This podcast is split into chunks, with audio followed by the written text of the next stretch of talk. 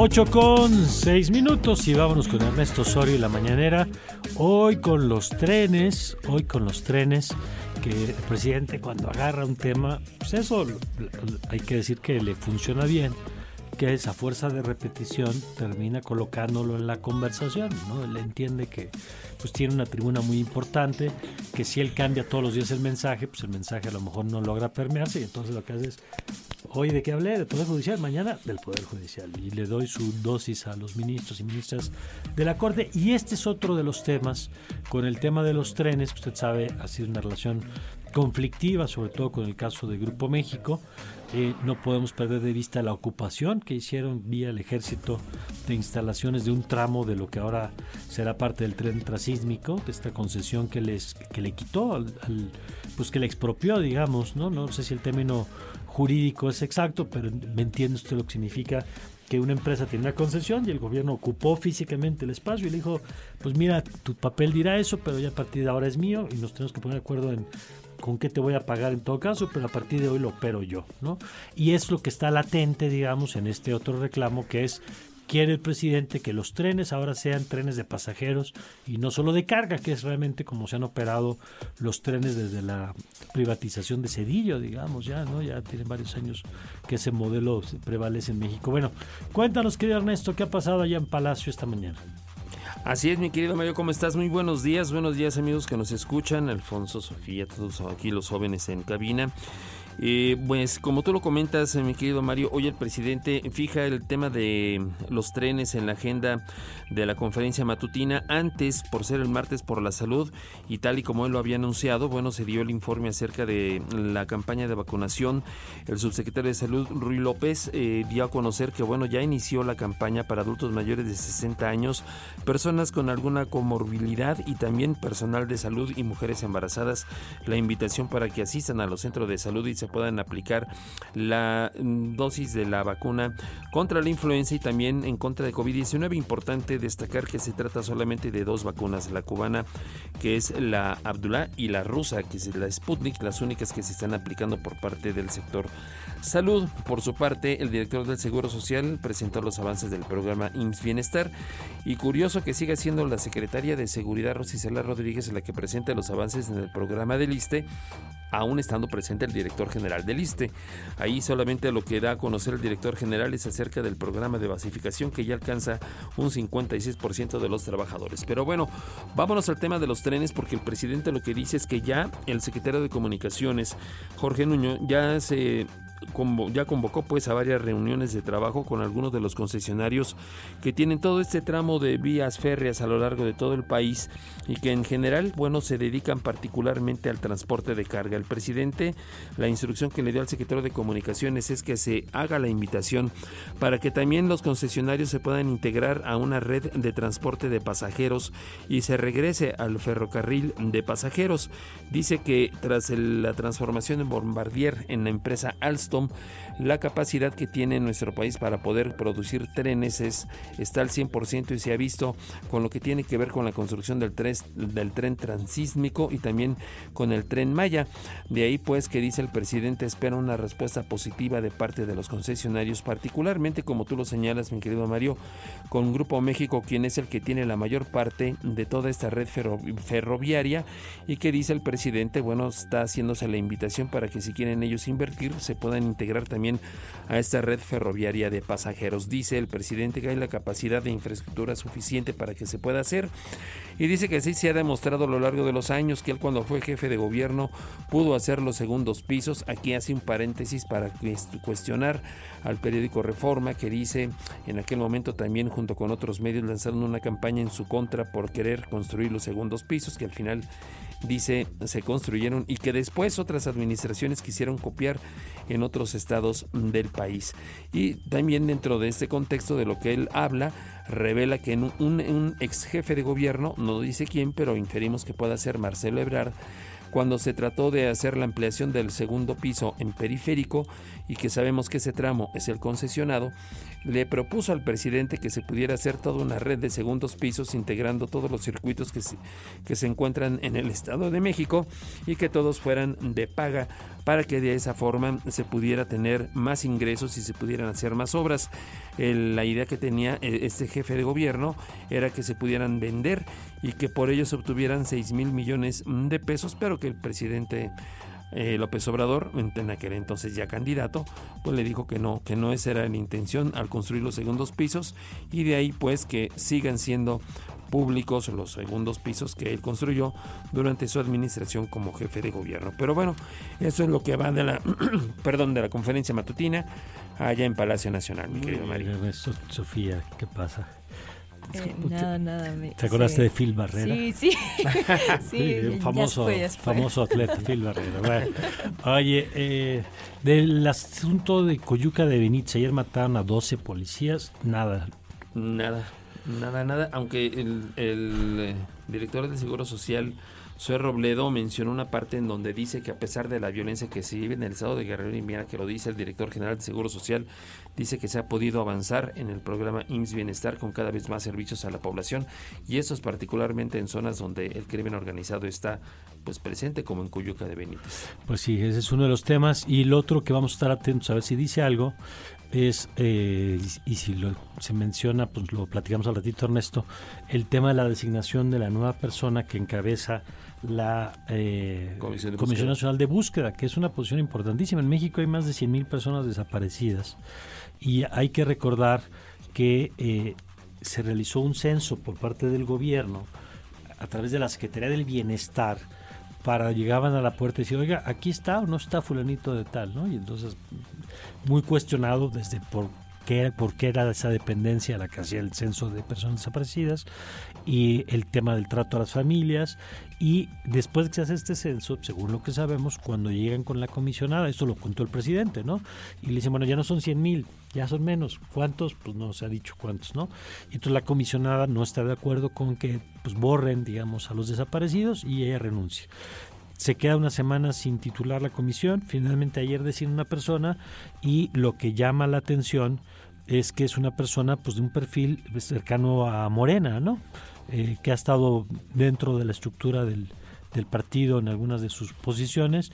Ninguna experiencia, Ernesto, por lo que nos reportabas en la información más temprano, ninguna experiencia en temas ni de derechos humanos ni de búsqueda, ¿no? No, estuvo al frente del Instituto Nacional de Educación para los Adultos y antes estuvo en la jefatura de gobierno de la Ciudad de México, pues cargos que no tienen nada que ver con esto. Ahorita el presidente a lo que se está refiriendo es justamente a la invitación que hicieron los senadores a los ministros para que pudieran ir al Senado. Pues el presidente dice que no hay necesidad, que no tienen por qué ir a un diálogo con los senadores, dado que se trata de una decisión que ya se tomó por parte de los diputados y que solamente se tiene que ratificar por parte los legisladores. Se les invita a los ministros que mejor vayan, pues, a hacer una conferencia de prensa y ante los medios de comunicación expongan sus razones. Bueno, gracias Ernesto. Buenos días. Buenos días. Por cierto, nada más para cerrar el tema de la Comisión Nacional de Búsqueda, ayer el Centro PRO, a partir del anuncio, dijo que se retrocedió en la transparencia al no realizarse entrevistas de aspirantes, se optó por un perfil político no técnico y dice preocupante ante contexto enrarecido por revisión del registro de personas desaparecidas. Bueno, vámonos con Alfonso y con Sofía que nos tienen más noticias. Estas son las, noticias. Les contamos que la Sala Superior del Tribunal Electoral del Poder Judicial de la Federación revocó las medidas cautelares que la Comisión de Quejas del INE impuso a Claudia Sheinbaum para que suspendiera sus recorridos por el país. En su resolutivo, el tribunal consideró que las medidas cautelares son desproporcionadas, pues atentan contra la libre manifestación de ideas y los actos sancionados impiden difundir opiniones o información a través de cualquier medio y el derecho de acceso a las tecnologías de la información y comunicación. Y tras la toma e incendio del CCH Azcapotzalco por parte de un grupo de encapuchados, este martes los planteles Vallejo y la Prepa 7 de la UNAM resulta que vivieron la misma violencia. Sus planteles fueron también cerrados por gente ajena a la universidad y por tal motivo las clases en estos tres planteles permanecen suspendidas. Hasta el momento solo se sabe de la denuncia penal presentada por la universidad en contra de los responsables del incendio en Azcapotzalco. Jorge Saavedra, quien es integrante del Consejo de la Comisión Nacional de Derechos Humanos, explicó hace unos minutos en este espacio aquí en Radar 90.9 las razones por las cuales ayer se dio a conocer que la totalidad del Consejo renunció a su cargo, principalmente por la falta de atención de la presidenta Rosario Piedra Ibarra a los resolutivos de su mismo Consejo. Esto fue lo que nos dijo. Yo creo que fue la sensación y esa compartida de manera unánime de que no estábamos siendo útiles en, esa, en ese consejo. Eh, es un consejo consultivo que la presidenta de la CNDH nos aclaró, eh, da consejos, pero ella no tiene la obligación legal de hacernos caso a los consejos. Entonces, incluso consejos que le dábamos de manera unánime, si ella decidía que no, pues no, ni siquiera los tomaba en cuenta. Entonces esa situación era muy compleja, muy difícil de estar manejando. Para nosotros era muy desagradable estar asistiendo a estas reuniones del Consejo. Por otra parte, la Fiscalía de Jalisco dio a conocer que a dos meses y medio de la desaparición de cinco jóvenes en Lagos de Moreno, existe una muy alta probabilidad de que los restos localizados en una ladrillera correspondan a los cinco muchachos, aunque todavía no se ha podido determinar con exactitud la identidad de los mismos, por lo que la búsqueda no se ha interrumpido, según informan las autoridades. De nuestro portal. De nuestro portal.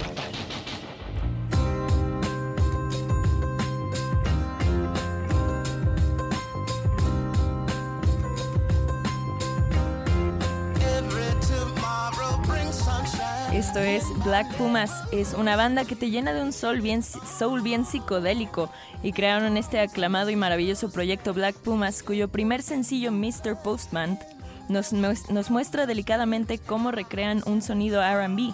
Conozcan esta producción a través de nuestra página ibero99.fm.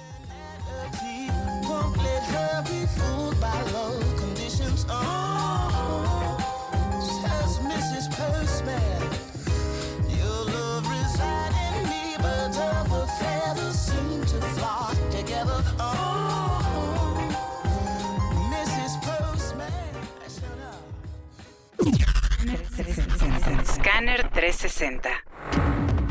Nos vamos con un resumen internacional. Les contamos que en un acto público en la Casa Blanca, el presidente de los Estados Unidos, Joe Biden, exigió una vez más la liberación de los rehenes que mantiene la organización terrorista de Hamas antes de poder explorar la posibilidad de alto al fuego de los ataques israelíes en la franja de Gaza. Por su parte, el portavoz de Seguridad Nacional, John Kirby, declaró que el país trabajará con socios de la región para sacar al resto de estadounidenses que siguen retenidos y aclaró que no es momento de hablar de un cese al fuego, ya que Estados Unidos apoyará a Israel en su lucha contra el liderazgo de Hamas. América Latina. En América Latina, el gobierno y la oposición de Venezuela acordaron este martes que las próximas elecciones presidenciales en ese país se realicen en el segundo semestre de 2024, con observadores internacionales como la Unión Europea, según un documento suscrito en Barbados dentro del proceso de diálogo mediado por Noruega. Las partes convinieron además el respeto a los procesos de elección interna de cada actor político, cuando la oposición se dispone a elegir el domingo al candidato o candidata que enfrentará al presidente Nicolás Maduro. Europa. La Fiscalía Federal de Bélgica confirmó la muerte del sospechoso del atentado registrado en Bruselas la semana pasada y que le costó la vida a dos ciudadanos suecos. La emisora de radio oficial informó que el individuo, quien no fue identificado, fue neutralizado durante el operativo policial en Shervik, al noreste de la capital.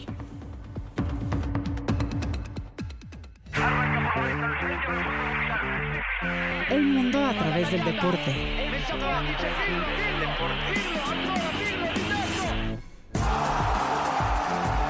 Crack 90.9. Ahora sí, vámonos a ver qué nos tiene Omar García con En el mundo de los deportes. Omar, ¿cómo estás? Hola Sofía, ¿cómo estás? Qué gusto saludarte. Igual Alfonso, Mari, por supuesto, quienes nos acompañan en esta mañana de Radar 99. Pues ayer terminó la semana 7, ya nos enfilamos a la mitad de la temporada en la NFL. Una sorpresiva victoria 22-17 de los Vikings de Minnesota sobre los San Francisco 49ers, que después de arrancar con eh, cinco partidos de manera invicta ya ligan dos derrotas y empiezan a perder terreno con relación a los Philadelphia Eagles, que de momento se mantienen con el primer lugar de la conferencia nacional. Esto ya rumbo a la semana 8, mitad de esta de esta campaña. También partido hoy de la Liga MX varonil. Empiezan a, eh, a, enfrentarse o a chocar los partidos pendientes. Este duelo de la fecha 11 entre León y Atlas a las 7 de la noche. Mañana estaremos platicando el resultado y lo que se nos viene del partido pendiente de la semana 4 entre Rayados de Monterrey y eh, Tijuana. Toda la semana tendremos por lo menos un partido de fútbol mexicano debido a eh, los partidos pospuestos, programados y que no pudieron llevarse, llevarse a cabo.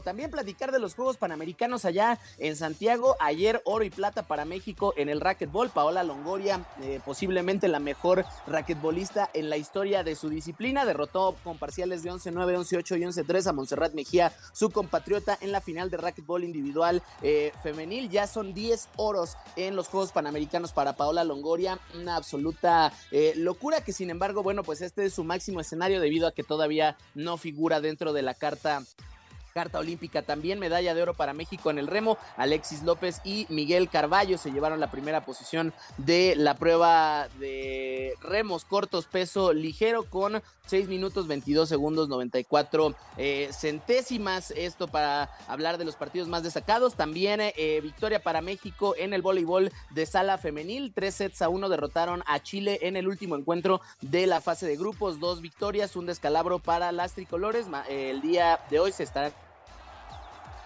enfrentando a Puerto Rico en cuartos de final ya para ir por la puesta a medallas. Concluyendo este tercer día de actividades, México se mantiene en el segundo lugar del medallero detrás de los Estados Unidos que han sido una absoluta máquina, 41 oros, 18 platas, 24 bronces, 83 medallas. México tiene 16 oros, 9 platas y 7 bronces para un total de 32 medallas. Tanto Canadá como Brasil que le siguen en el medallero tienen más medallas, sin embargo tiene más oros la delegación mexicana hasta este momento allá en eh, Santiago. Así que bueno, pues habrá que ver también cómo continúa esta actividad. De momento, muy pero muy positiva jornada para México. Bien, pues buenas, buenas noticias, querido Omar. Me quedo también con el caso de, Paola y Longoria y el, el, extraordinario resultado que ha obtenido. Es una fuera de serie a la que quizá no le hemos dado, creo que como país, el lugar que tiene en su deporte, ¿no? Sí, de hecho, eh, alguna vez lo platicamos en, en, Crack que eh, Paula Longoria debería de estar en la, en la discusión de la mejor atleta mexicana de todos los tiempos, porque probablemente no existe otro ejemplo eh, nacional que tenga tal dominio sobre su deporte, y sean mundiales, sean Juegos Centroamericanos, sean Juegos Panamericanos, se ha enfrentado a lo mejor del mundo eh, de cualquier país. China es potencia en esta disciplina, Uzbekistán es potencia en esta disciplina, y todas han terminado por sucumbir con esta ahora 10 veces eh, campeona de Juegos Panamericanos. Y lo otro es la vigencia de su dominio, digamos, que es lo otro que es impresionante, ¿no? Además, además hay que hablar de los ciclos y cómo funciona y bueno, obviamente que ha podido explotar tanto la parte de individual como la parte por equipos y que, eh, insistimos, quizá el hecho de que no esté en la carta olímpica ha mermado un poco eh, la exposición a la que tiene, pero sin lugar a dudas, el hablar de que la mejor exponente de una disciplina sea mexicana, por supuesto que la mete inmediatamente en esta lista de inmortales, ¿no? En el deporte mexicano. De acuerdo. Gracias, querido Omar. Mañana le seguimos ya. Mañana sabremos ahora sí quiénes van a la Serie Mundial, eh, quién va a la otra cita. Eh, a ver si tenemos una Serie Mundial sureña, digamos, de estados fronterizos de Arizona y Texas. Yo creo que va para allá la cosa, pero mira, eh, a todos los que le voy pierden, entonces yo creo que va a ser Arizona Rangers mañana. Pues la verdad es que el bullpen y, y sobre todo lo, los taponeros de Arizona han mostrado una cara distinta en estos últimos partidos, particularmente donde extienden eh, la llave frente a los Phillies el día de, de, ayer y bueno, obviamente siempre esta inercia ganadora les puede dar y qué interesante sería, ¿no? Además, dos, dos territorios que en su momento fueron mexicanos y que eh, además son dos novenas que pues la fortuna no les ha terminado por sonreír, aunque eso sí, Arizona ya por lo menos puede presumir un campeonato. Muy bien, pues gracias Omar. Seguro, ya nos escuchamos el día de mañana. Ya saben que me pueden encontrar en arroba mar RGC. Les mando un fuerte abrazo. Abrazo de vuelta. Revista Proceso. Revista Proceso. Y nos vamos con Diana Lastiri, Diana, periodista de Proceso. ¿Cómo estás, Diana? Bienvenida. Hola, ¿qué tal Mario? Muy buenos días, muy bien, muchas gracias. Qué bueno, con el gusto de tenerte por acá y poder platicar de uno de los temas centrales hoy en la conversión. Ayer me tocó andar circulando por varios puntos de la ciudad y eh, en al menos dos edificios me tocó ver protestas de los trabajadores del Poder Judicial en las calles eh, curioso con carteles, ¿no? De estos de si estás de acuerdo, toca el claxon. Y sí, no, no, no era que todo mundo, no, no parecía partido de la selección, pero sí muchas expresiones también de apoyo de la gente que pasaba. Y hay que decir que en el momento en el que yo los vi, no estaban bloqueando, digamos, las calles, pero estaban manifestando afuera de las instalaciones del Poder Judicial, por ejemplo, en Avenida Revolución, entre otras. Eh, y bueno, pues cómo van estas protestas, cuál es la agenda que, que están colocando en la mesa y sobre todo qué sigue, ¿no? Para ellos.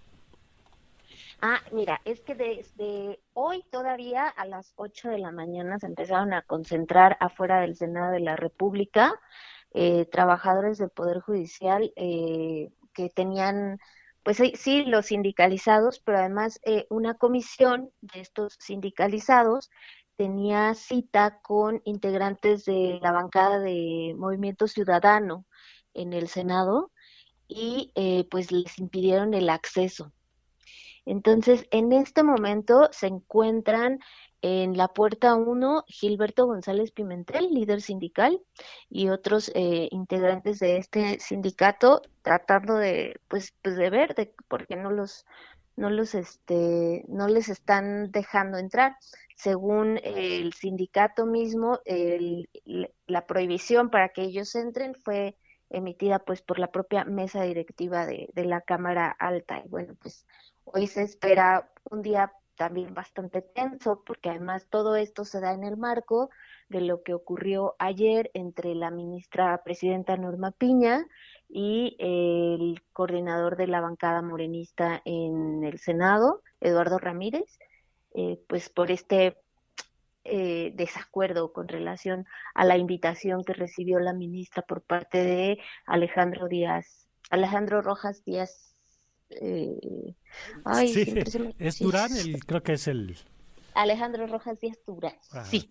este, quien pues afirmó que toda la bancada estaba de acuerdo y a la mera hora pues Eduardo Ramírez dice que no, que no estaban de acuerdo y que además no hay una invitación oficial. Lo que buscaba la ministra presidenta realmente era que se hiciera de manera oficial que la mesa que la mesa directiva convocara a todas las fracciones eh, que, integran el Senado para que no, sola, no, la, no la escucharan por partes como se pretendía, sino que fuera en una sola comparecencia. Además, Diana, tendría todo el sentido del mundo. Es decir, tú le vas a quitar 15 mil millones de pesos, 15 mil millones de fideicomisos, y eh, el Poder Judicial está diciendo, pues no, no, no lo pueden quitar, porque de ahí vamos a pagar pensiones, porque de ahí, ayer nos lo explicaban integrantes del sindicato, eh, una parte del salario sale, a lo mejor tu salario dice 3 mil pesos, pero tú ganas 7 mil porque esos cuatro mil salen de esos fideicomisos.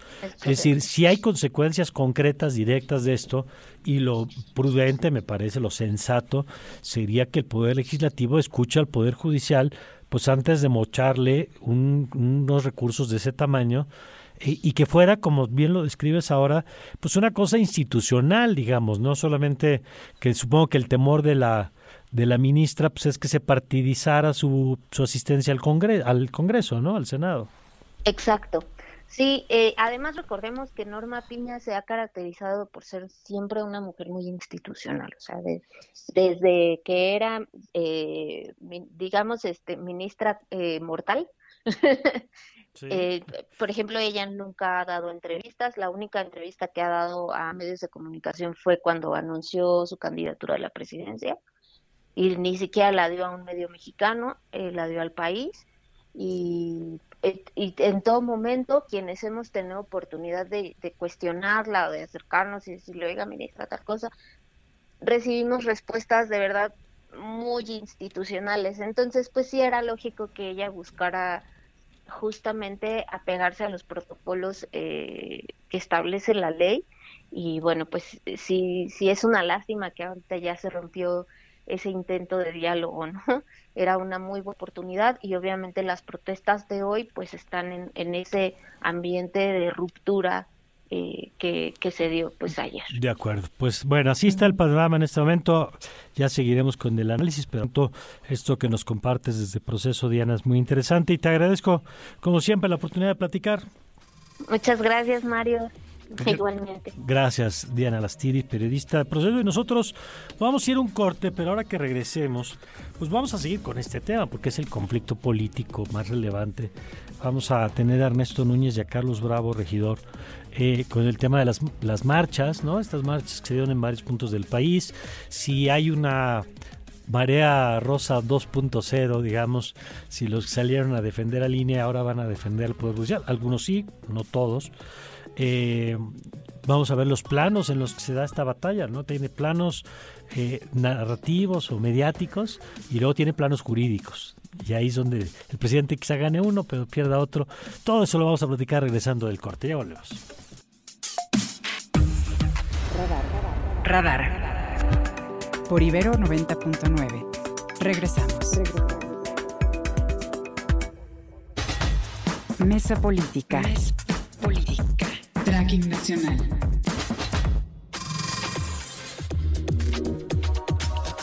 Bueno, pues vámonos. Eh, vámonos con más eh, de este tema entre el presidente y el Poder Judicial. Por cierto, el presidente, a ver si por ahí podemos ver algo. El presidente ha seguido hablando de este tema, que no se expongan ahí al Senado, a que les falten el respeto. Pues, ¿Y por qué habrían de faltarles el respeto si van al Senado? Que mejor abran la conferencia de prensa donde les pregunten abiertamente hace 12 preguntas que deberían hacer los periodistas y que él sugiere cómo preguntar a quienes les pagan chayote para que los defiendan en los medios. Este, en fin, pues el presidente pues ahí está en lo suyo. Eh, pero vámonos con Ernesto Núñez, como todos los martes. ¿Cómo estás, Ernesto? Hola, querido Mario. Muy bien, muchas gracias. Qué gusto recibirte como siempre. Y a Carlos Bravo, querido Carlos, ¿cómo estás? Hola Mario, Ernesto, ¿cómo están? Muy buenos días. Buenos días, aquí nosotros encantados de tenerlos por acá. Y Carlos, arrancamos contigo. ¿Cómo estás viendo esto? Que es pues el conflicto político sea más relevante eh, después de lo que significó el conflicto con el INE, el, la campaña pues para desmantelar al INAI, pues ahora nos encontramos frente a lo que parece la batalla más importante en términos de presupuesto, porque viene el fideicomiso por un lado y viene el presupuesto en unas semanas. Y te pregunto, pues ¿en dónde estamos parados en ese conflicto, Carlos? Pues mira, yo lo que te diría es que lamentablemente esta nueva ofensiva contra el Poder Judicial no es un incidente aislado eh, respecto al Poder Judicial. Eh, hay todo un catálogo de, de, acciones que un Poder Ejecutivo puede emprender para hostigar, para acosar a otro poder como el Poder Judicial. Y la verdad es que el presidente las ha empleado todas. En, en, términos de comunicación, en primer lugar, pues una campaña muy sistemática, muy metódica, tratar de estigmatizar no solo a los ministros, sino magistrados, jueces, a todo el Poder Judicial, a representarlo no como un contrapeso, sino como un contrincante. Ya lo decía la ministra Piña el otro día. Eh, decía, oigan, pero es que nosotros no somos oposición. Pero el presidente y todos sus aliados, toda su maquinaria de propaganda, pues han insistido en representar así al Poder Judicial. Después, pues está lo que supimos que se presentaron en el Congreso eh, pues algunas iniciativas para eh, hacerle juicio político a los ministros. También es la amenaza ya no solo de estigmatizarlos, sino también de removerlos.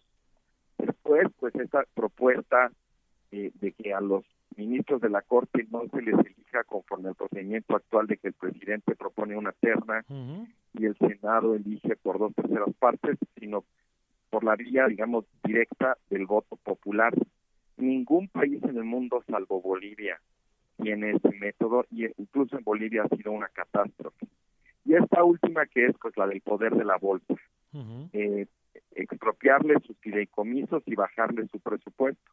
Pues creo que, digamos, si lo ponemos en ese contexto, si vemos el patrón, de alguna manera se tendría que mover la discusión, porque además es claro que ninguno de estos problemas que ahora súbitamente el presidente le encontró a la Corte, a partir de que se fue su aliado como presidente de la Corte, el ministro Saldívar, y llegó Norma Piña, ninguno de estos temas había estado, digamos, en la agenda del gobierno cuando Saldívar encabezaba el Poder Judicial. Sería absurdo creer que todos sus problemas empezaron con Norma Piña. Realmente toda la ofensiva, más que ser un intento de reforma, de mejora, de combate a la corrupción o al nepotismo, a los privilegios, pues es una represalia del presidente contra un poder judicial, pues que desde que se fue Saldívar sobre todo, realmente ha asumido de nuevo su autonomía y la ha ejercido pues como contrapeso constitucional, ¿no? Ernesto, eh, tú viviste muy de cerca el tema del INE, de lo que significó la campaña del presidente sistemática, que además algo que hace el presidente muy claro es personalizar las campañas. Por ejemplo, a la Corte, si bien esto que acaba de decir Carlos le tocó, no le tocó igual cuando era Arturo Saldívar, el presidente de la Corte, que cuando es Norma eh, al INE, no, creo que desde que salió Lorenzo Córdoba, el presidente dejó de pegarle. No todo lo que decía de manera reiterada una vez que salieron Ciro Murayama y Lorenzo Córdoba, se acabó el asunto. Hay instituciones, por ejemplo, a las que les pega de manera sistemática y otras como la CNDH, que el presidente pues jamás, ¿no? Porque tiene una persona pues, que, que acaba de ver, acabamos de ver lo que pasó con la salida de, del Consejo Consultivo. Tú estás viendo, eh, en, digamos, qué paralelismos encuentras, Ernesto, entre lo del INE y lo del Poder Judicial y qué paralelismos encuentras también en la respuesta ciudadana. Lo digo, obviamente, a propósito de la marcha del pasado domingo. Pues sí hay paralelismos, pero no, no coincidencias plenas. Es decir, es obvio que al presidente le incomodan los contrapesos, los organismos autónomos, tiene una visión muy particular de lo que son los organismos autónomos y pues ya sabemos que para él son una invención del neoliberalismo que solo sirvió para engrosar la nómina de burocracias doradas. ¿no? En el caso del Poder Judicial, el problema es que el presidente lleva algo de razón. Es decir, el Poder Judicial está muy desprestigiado. Los privilegios de los ministros y magistrados, francamente, yo no sé ustedes, a mí me parecen absolutamente de escándalo, ¿no? Una toga de 26 mil pesos, las comidas, estas pensiones vitalicias. O sea, francamente, yo creo que no hay no hay proporción. incluso una de las cosas que se cuestionaba, que nos cuestionábamos en el INE por qué al Poder Judicial no le pega cuando los privilegios del Poder Judicial eran inmensamente superiores lo que gana un magistrado, el, acceso a una despensa mensual de no sé cuánto, creo que de 30 mil pesos, o sea, unas barbaridades así, y que el presidente dejó pasar, efectivamente, como dice Carlos, durante varios años, hasta que ya no le gustó el cambio de actitud del quien preside la Suprema Corte. Creo que no hay proporción y por eso no hay una respuesta social igual, ¿no? Es decir, el INE tiene un aprecio social, el INE lo traemos en la cartera, en la bolsa, el INE te sirve para algo muy concreto y creo que además durante varias décadas pues ha acreditado que el, el conflicto electoral ya no es o que, la, o que el expediente electoral ya no es un motivo de conflicto, sino al contrario, más bien un ancla de estabilidad política. En cambio, el Poder Judicial, pues cualquier experiencia de un ciudadano frente a un juez es normalmente mala. Mm. Frente a, un, a una resolución judicial, siempre se enfrenta uno a corrupción, a abusos, a quien tiene, al hecho de que quien tiene más lana es el que puede tener acceso a la justicia. Y me parece que está cuesta arriba para la Corte enfrentar eso, que no solo es una realidad, sino que además es un estigma muy difícil de quitar.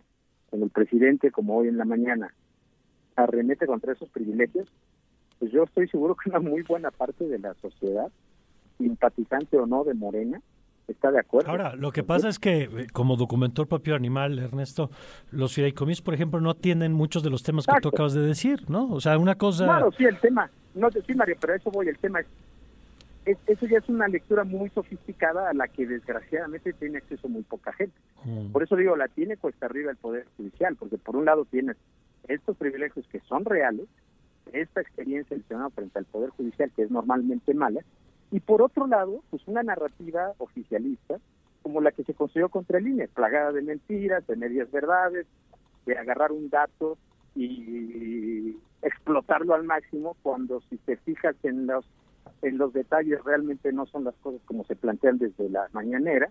Y me, pero sí me parece a lo que voy es que me parece que el poder judicial lo tiene mucho más difícil para lograr que la ciudadanía pueda llegar a sentir simpatía por su causa ¿no? Ya, a ver, eh, Carlos, ¿cómo ves esto que apunta Ernesto? Y, eh, y también quisiera conocer tu perspectiva porque hay varios planos en esta atención. Uno es el del relato y las simpatías. El otro es el propio, la propia batalla legal, digamos, jurídica, en donde me parece que ahí pues la Corte tendrá también una posibilidad quizá de ganar esa, aunque pierda la otra. A ver, ¿cómo, cómo estás viendo? A ver, por lo primero yo creo que te escuchamos un poco alejado, no sé si te A ver, ahí. ¿Me oigo mejor? Ahí estás, ahí te dices bien, perfecto. Perfecto. Eh, yo creo que en efecto lo que estamos viendo es una, pues una tremenda manipulación del enojo de la población eh, contra las élites, contra las burocracias, contra el sistema de justicia, instrumentalizado en contra del Poder Judicial. Lo, interesante es que ninguna de las propuestas eh, que está haciendo el presidente y su coalición en el Congreso atienden o resuelven los problemas a los que están apelando para justificar esa, esa ofensiva. Además, habría que recordar que hace un par de años hubo una reforma al Poder Judicial muy importante, digamos que encabezó el ministro Saldívar con apoyo del obradorismo. Pues ahora parece que ya se les olvidó, pero ya, ya hubo una reforma al Poder Judicial. Eh, y aparentemente pues esa reforma no contempló los súbitos problemas que ya han encontrado ahora eh, durante los últimos meses.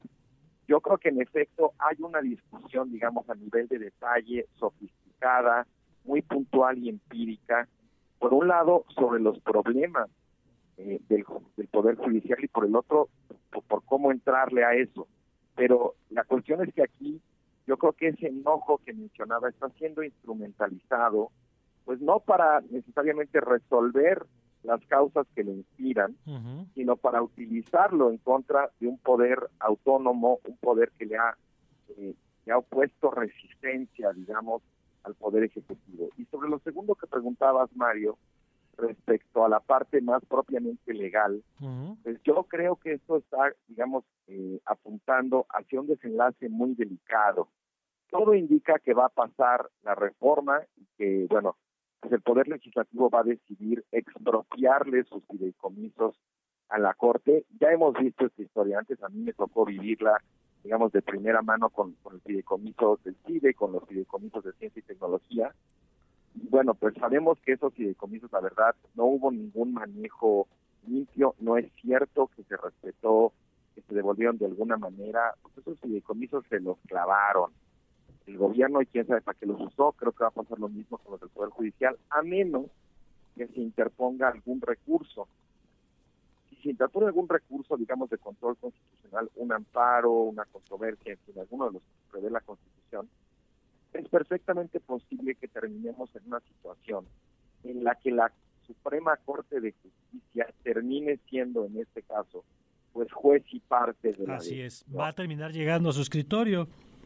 Exactamente, y eso, eso es muy delicado porque pues posiblemente la Corte trate de ganar esa batalla legal y echar abajo la decisión, pero eso va a ser a costa de perder la batalla, pues ya no en los tribunales de la ley, sino en el tribunal de la opinión pública, porque esa decisión pues redondearía en cierto sentido la narrativa oficialista de que solo están tratando de proteger sus privilegios la Corte la tiene muy cuesta arriba, como dice Ernesto, me parece, porque pues en realidad aquí, si la Corte se defiende bien, de alguna manera termina dándole la razón al presidente.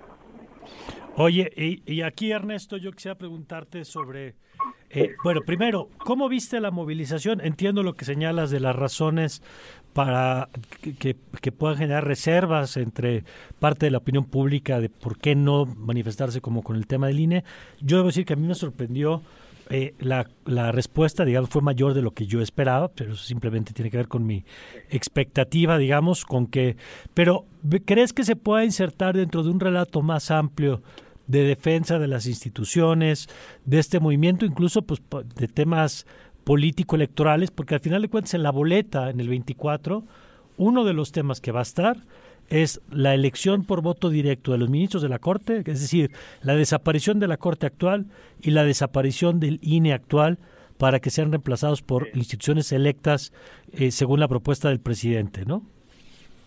Sí, digamos que eso sería como el macro relato, ¿no? Sí, Le da un marco conceptual a esta discusión. Ajá. Y pero, y, pero nuevamente es un macro relato que nos llega a los que estamos, digamos, en los medios, Mm. en la opinión eh, pública, y que no estoy muy seguro que permee como de defensa de las instituciones. Abajo, ahora dicho eso, a mí sí me parece interesante que el Poder Judicial convoque a más de ocho mil personas. O sea, eso, en ese sentido, a mí también como a ti, me sorprendió que hubiera tanta gente. Yo la verdad pensé que iban a ser mil. Pero bueno, eso quiere decir que sí, este discurso que mencionas ha permeado en ciertos círculos sociales, en ciertos circuitos, lo suficiente como para sacar a ocho mil personas a la calle, que no es poca cosa, cuando estás hablando de un tema tan sofisticado como los fideicomisos. Ahora, coincido plenamente con Carlos en que el problema, o sea, el tema de los fideicomisos no va a resolver ninguno de los problemas del Poder Judicial, ni el tema de corrupción de jueces, ni el tema de, ni siquiera el tema de los salarios de los ministros y magistrados. Entonces, pero es de estos temas que, en los que López Obrador tiene esta habilidad de inventar un enemigo, de inventar una narrativa eh, que muchísima gente y muchos medios lamentablemente se la compran muy fácil. Recordar que ahorita estamos hablando de los fideicomisos, pero en dos semanas vamos a estar hablando del recorte al Poder Judicial, que Nacho Mier, el coordinador de Morena, ya lo anunció de 20 mil millones de pesos por lo menos. Ese recorte, esta reforma a la ley orgánica que elimina los fideicomisos, ¿resuelve alguno de los problemas del Poder Judicial? No, no, insisto, ni siquiera le va a bajar los salarios a los ministros. Pero la intención de López Obrador no es esa, no es hacer una reforma para que el Poder Mm. Judicial eh, funcione bien. Su intención es optar, acotar, limitar, confrontar a un poder que de pronto decidió ser autónomo, que de pronto decidió ir en contra de una narrativa del Poder Ejecutivo. La intención no es reformarlo, la intención es acotar poder. Ya, pues muy claro esto. Señoras Ernesto, muchas gracias. Gracias, muchas gracias. Qué, qué gusto saludar a Carlos. Carlos, gracias como siempre. Ay, gracias. Gracias, Carlos. Carlos Bravo, regidor. Ernesto Núñez, aquí en la mesa de análisis de radar. Nos vamos con Radar en el Tiempo. Radar en el tiempo. El 24 de octubre de 1948 se instituyó el Día Internacional de las Naciones Unidas, en conmemoración al aniversario de la entrada en vigor de la Carta de las Naciones Unidas de 1945. Una resolución fue firmada por unanimidad por todos los países miembros al término de la Segunda Guerra Mundial. En 1971, la Asamblea General recomendó que este día se observara por los Estados miembros como un día festivo, pero esto es algo que no todos los miembros accedieron a decretar. Así es, Juanes, tenemos mensajes, gracias por comunicarse con nosotros. Hola, acerca del Poder Judicial, los recortes a fideicomisos y presupuesto, en lo que falta hacer énfasis, nos dice es, este mensaje, Rodrigo. Lo que falta hacer énfasis es en el pésimo desempeño del Poder Judicial reportado por impunidad cero, en donde cada 100 delitos, de cada 100 delitos solo 14 se resuelven. Sin duda, ese bajo desempeño es una de las causas de la violencia en la que vivimos y en la que nos responsabiliza al Poder Judicial. Claro, pero ahí parte del asunto hay que, ver es de quién es responsabilidad. Porque hay una confusión. La, por ejemplo, las acusaciones las hacen las fiscalías. Y dependiendo la evidencia que pone la fiscalía, los jueces determinan. Entonces, uno de los problemas que han documentado las instituciones es que nuestras fiscalías están muy mal en buena parte del país. Entonces, cuando llegan los casos a los jueces, llegan mal. Lo cual no quita, por supuesto, revisar la responsabilidad del Poder Judicial. Pero es el conjunto de las instituciones de, de justicia. Y la otra es que una institución anda mal, tiene rezago y la solución es quitarle recursos, pues no suena muy intuitivo, ¿no? Tampoco es duplicar el presupuesto en automático, pero me parece que recortarle recursos a una institución difícilmente va a hacer que tenga mejores resultados, pero como siempre es interesante escuchar la perspectiva de Rodrigo y hay otros comentarios también. Así es, a Pili le mandamos saludos, la canción que acabamos de escuchar se llama Things Will Be Fine de Metronomy y también a Edmundo, ¿en qué se convierte México si desaparece uno de sus poderes? Pregunta. Pues sí, es uno de los temas que que está en disputa, digamos, ¿no? El presidente dice que no se trata de desaparecerlo, se trata de que sean electos por voto directo. Ya hay expertos que advierten que esa fórmula pues no, es, no se aplica más que en un país y el riesgo es que se partidice la impartición, ¿no? Que pues, un partido elija sus jueces, el partido mayoritario tenga el presidente del Congreso y sus jueces, pues ya es game over el asunto. Pero bueno, vámonos con Ernesto. Gracias, Alfonso. Vámonos con Ernesto y la mañanera, porque el presidente ha seguido hablando del tema del Poder Judicial. Así es, mi querido eh, Mario. Y bueno, como lo comentábamos hace un rato, si existe alguna duda de por qué los senadores de Morena decidieron a último minuto desinvitar a la ministra a la reunión en el Senado de la República, pues bueno, hoy el presidente claramente dice que no es necesario que vaya porque dice solamente se va a exponer. Así fue como lo comentó hace un rato el presidente. Vamos a escuchar. Que lo otro, pues es para eh, decir, ningunearon a la presidenta del tribunal o los eh, cayó, les tapó la boca a los senadores y unos a favor y otros en contra. Y puro ruido, puro escándalo. Vámonos a el fondo. No puede haber gobierno rico con pueblo pobre. Y bueno, el presidente insiste en esta sugerencia que hace que mejor los ministros vayan a una conferencia de prensa y por si tenían alguna duda los reporteros también tendrían que hacer algunas preguntas y el presidente pues solamente enumeró 14 preguntas que podrían hacerle. Entre ellas nada más te menciono algunas. Una de ellas es que le pregunten a los jueces por qué no hay ningún magistrado o ministro en la cárcel acusado de corrupción. ¿Por qué es que se ha contratado a un um, hombre de todas las confianzas de Genaro García Luna en la actual administración de la ministra Norma Piña. ¿Por qué se deja en libertad a delincuentes que se ha demostrado son culpables de delitos mm, del fuero común y del fuero federal? ¿Por qué razón los ministros y magistrados no defendieron al entonces jefe de gobierno por el desafuero en su contra? Y también por qué actuaron en contra del pueblo de México? ¿Por qué tampoco han concedido amparos al pueblo para estar en contra de la privatización de Pemex y de la Comisión Federal de Electricidad? Son algunas de las preguntas que surgieron el presidente en esta conferencia. O sea, el presidente cree que es mejor una conferencia de prensa que el diálogo del, entre poderes, digamos, ¿no? Y particularizando las preguntas de por qué no me defendieron cuando fui jefe de gobierno. Con lo cual, pues de paso le están diciendo a la Corte que si va a conferencia, pues ya sabe qué preguntas le van a mandar, ¿no? Así es. Con los saludos. Y al final dice el presidente que bueno, él está feliz, muy feliz, porque dice ha logrado revertir la pobreza dando eh, resultados con una encuesta que da a conocer al INEGI.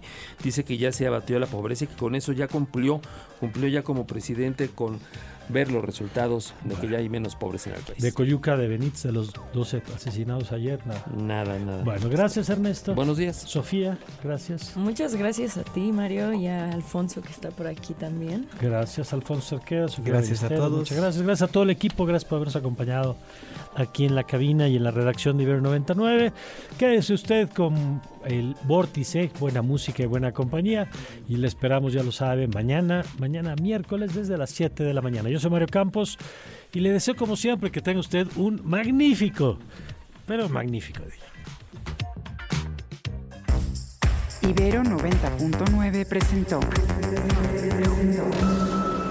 los acontecimientos del día y las voces más actualizadas. Todos captados por radar 90.9.